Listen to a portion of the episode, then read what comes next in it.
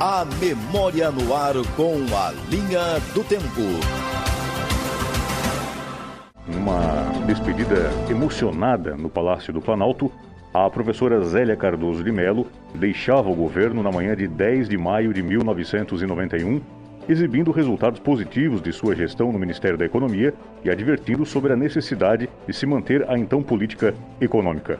Ela se declarava preocupada com a incapacidade das elites brasileiras de discutir com objetividade e confiança o país que se queria e precisava construir, reafirmando a necessidade de um amplo entendimento nacional para a construção do futuro.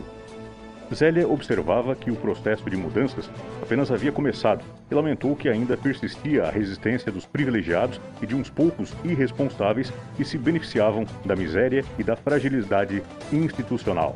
Em um pronunciamento corajoso, aplaudido demoradamente por uma plateia formada principalmente por opositores de sua política, a já ex-ministra teve de conter o choro quando rendeu sua homenagem à mulher brasileira pelo apoio recebido nos vários momentos em que sua vida privada foi invadida de forma violenta.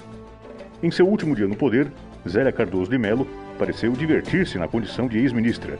Tirou os sapatos, almoçou em uma churrascaria, deixou-se fotografar tomando chopp passeou por um parque e recebeu três convites para ingressar na política partidária do PMDB, do PSDB e do PDT, que lhe ofereceu legenda para disputar a sucessão de Luísa Erundina na Prefeitura de São Paulo. Vamos ouvir uma pequena declaração de Zélia Cardoso de Mello após deixar o Ministério da Economia. estou uh, retornando às minhas atividades profissionais tal qual uh, eu fazia antes de uh, chegar ao Ministério da Economia. Isso, volto da aula. Está desiludido ou aliviado?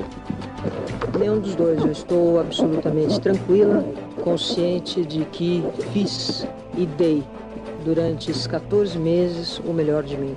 O economista Marcílio Marques Moreira seria o sucessor de Zélia Cardoso de Mello no comando do Ministério da Economia.